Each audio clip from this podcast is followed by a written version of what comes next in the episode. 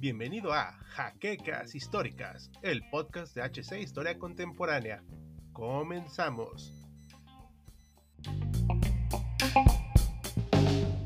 Los tanques germanos ganaron fama luego de la Segunda Guerra Mundial por las increíbles y gigantescas bestias que llegaron a producir. Uno de los más pesados fue el Ferdinand, que en su primera fase alcanzaba las 68 toneladas de peso y que posteriormente superó las 70. Pero este no fue el primer tanque súper pesado en ser empleado por algún ejército, pues más de 20 años antes de su creación, los franceses ya habían logrado crear el primer blindado en pesar la extraordinaria cifra de 70 toneladas en el marco de la Primera Guerra Mundial. Y hoy, en HC Historia Contemporánea, exploraremos la historia, concepción e historial de servicio del Char 2C. La aparición de los primeros tanques en el campo de batalla en un ya lejano 1916 marcaron un punto de inflexión hacia la guerra moderna pues eran máquinas diseñadas con el propósito de evitar el estancamiento de los ejércitos a la hora de avanzar por las líneas defensivas enemigas. Desde su concepción estaban pensados para ser virtualmente invulnerables a las armas de infantería, solo que había un problema. Si bien se conoce a la Primera Guerra Mundial como la Guerra de las Ametralladoras, también se le podría llamar fácilmente como la Guerra de la Artillería, pues la misma estaba presente en todos los frentes y su importancia fue gigantesca, además de que eran capaces de perforar a los tanques de aquella época. Los FT-17 y los Mark I, vehículos que cumplieron su propósito, pero que seguían siendo presas fáciles para la mayoría de la artillería ligera, razón por la cual fue también prioritario aumentar el blindaje de estos vehículos. Previo a la batalla de Somme en 1916, el general León Augustin Jean-Marie Moret otorgó un contrato para el desarrollo de un tanque pesado usando como fábrica un astillero, remontándonos al origen naval de los tanques como cruceros de tierra. Aunque para este momento no había mucho interés en el desarrollo de un aparato como este. Esta actitud se mantuvo hasta que los tanques británicos tuvieron su bautismo de fuego en la ya mencionada batalla, y al ver el éxito inicial del arma, la cual hizo huir despavoridos a los alemanes, los esfuerzos para crear más y mejores tanques se redoblaron en toda Francia. En enero de 1917 se tenía la primera maqueta lista de lo que sería en un futuro el Char 2C, el cual seguía las especificaciones de Albert Thomas, el entonces ministro de armamento que había encargado hacia finales del año pasado la construcción de un tanque superior al de los británicos todo en un esfuerzo por intentar mejorar aquel modelo aliado. Los franceses pidieron en algunas ocasiones a los británicos que les entregaran una unidad, sin embargo, sus peticiones fueron totalmente ignoradas. Los detalles del tanque que Thomas había especificado era el peso, el cual debía ser de 40 toneladas, además de ser inmune a los proyectiles de artillería ligera, oponentes comunes en los campos de batalla de la Gran Guerra, y además de esto, debía de ser capaz de cruzar trincheras de hasta 3 metros y medio de longitud. El prototipo inicial tenía contemplado tener un blindaje máximo de hasta 35 milímetros, un cañón de 105 milímetros en una de sus torretas, y lo más sorprendente es que tendría un peso estimado de 38 toneladas, una estimación muy optimista de lo que terminó siendo el tanque finalmente. Pese a que el ministro de Armamento tenía su completo apoyo al desarrollo del programa de tanques pesados, concepto definido en 1917, el Char 2C estaba destinado a contemplar sus primeros modelos hasta marzo de 1919.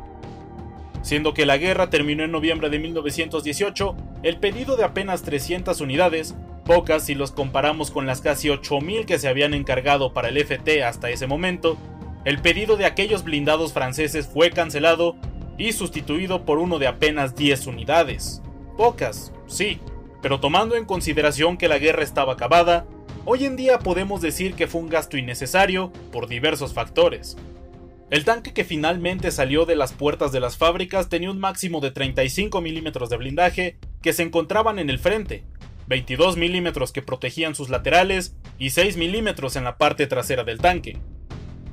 Su arma principal fue un cañón de 75 mm modelo 1897 adaptado para este vehículo, además de cuatro ametralladoras de 8 mm modelo 1914 y unas impresionantes dimensiones de 10.27 metros de longitud, 3 metros de anchura y poco más de 4 metros de altura.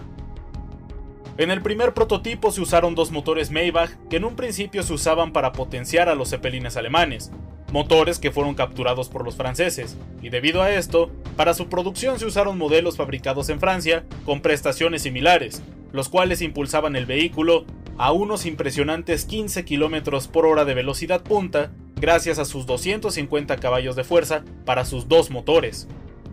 Si bien en comparación con los tanques usados en el siguiente gran conflicto europeo dejaban muy atrás esta velocidad, para su momento no era nada despreciable, especialmente tomando en cuenta su peso, el cual alcanzó la colosal cifra de 69 toneladas. En comparación, un Tigre 1 de la Segunda Guerra Mundial pesaba apenas 57. Si lo comparamos con su contemporáneo FT-17, el Char 2 pesaba más de 10 veces lo que su compañero de batalla. Debido a su tamaño tan imponente, requería una tripulación de 12 hombres para rendir a pleno funcionamiento, los cuales eran el comandante, el conductor, artillero, cargador, operador de radio, mecánico, su asistente, un electricista y los cuatro operadores de las ametralladoras situadas a lo largo y ancho del blindado. El encargo de los 10 superpesados franceses había sido realizado en abril de 1919 y se tuvieron listos hasta 1921.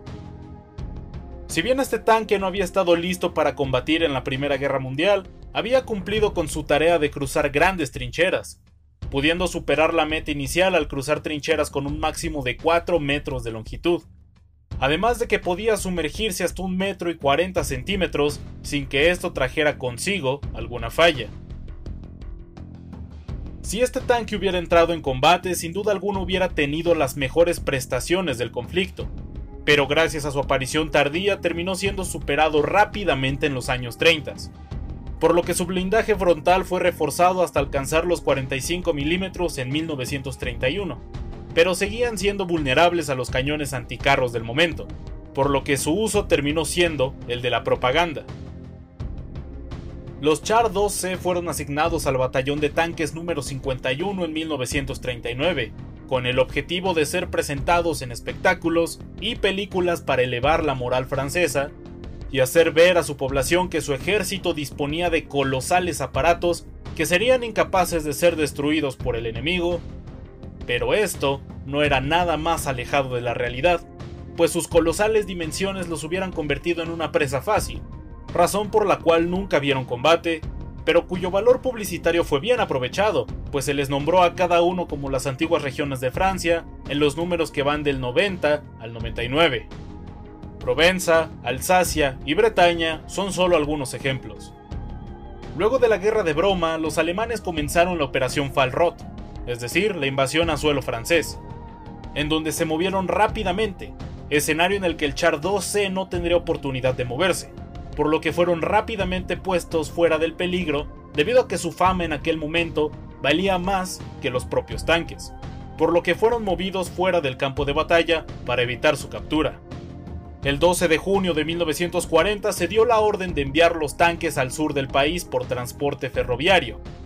En total, seis tanques que no habían sufrido problemas mecánicos fueron preparados para su evacuación hasta un lugar seguro. Pero esta tarea no pudo completarse debido a que los alemanes habían bloqueado las líneas ferroviarias exitosamente, por lo que el destino de los Char 2C fue el de ser destruidos por su propia tripulación, excepto por Champagne, el tanque con el número 99 cuya carga explosiva no reventó y fue capturado en óptimas condiciones por los alemanes, quienes lo llevaron a Berlín como trofeo de guerra y cuyo destino final tras la batalla de Berlín en 1945 es incierto, pero se cree que fue desamblado para usar su metal en otros proyectos.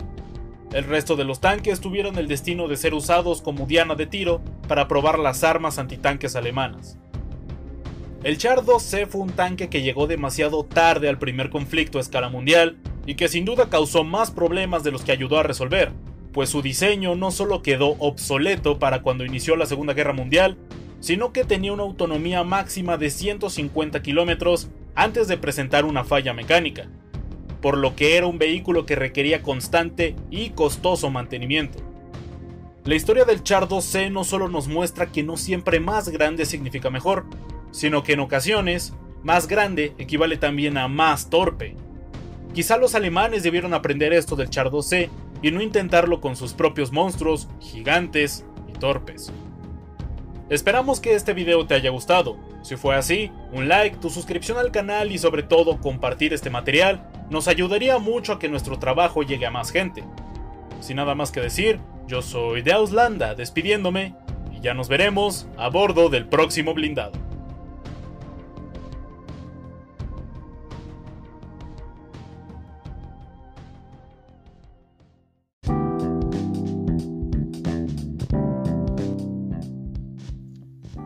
esperamos la siguiente semana en un nuevo episodio de Jaquecas Históricas, el podcast oficial de HC Historia Contemporánea.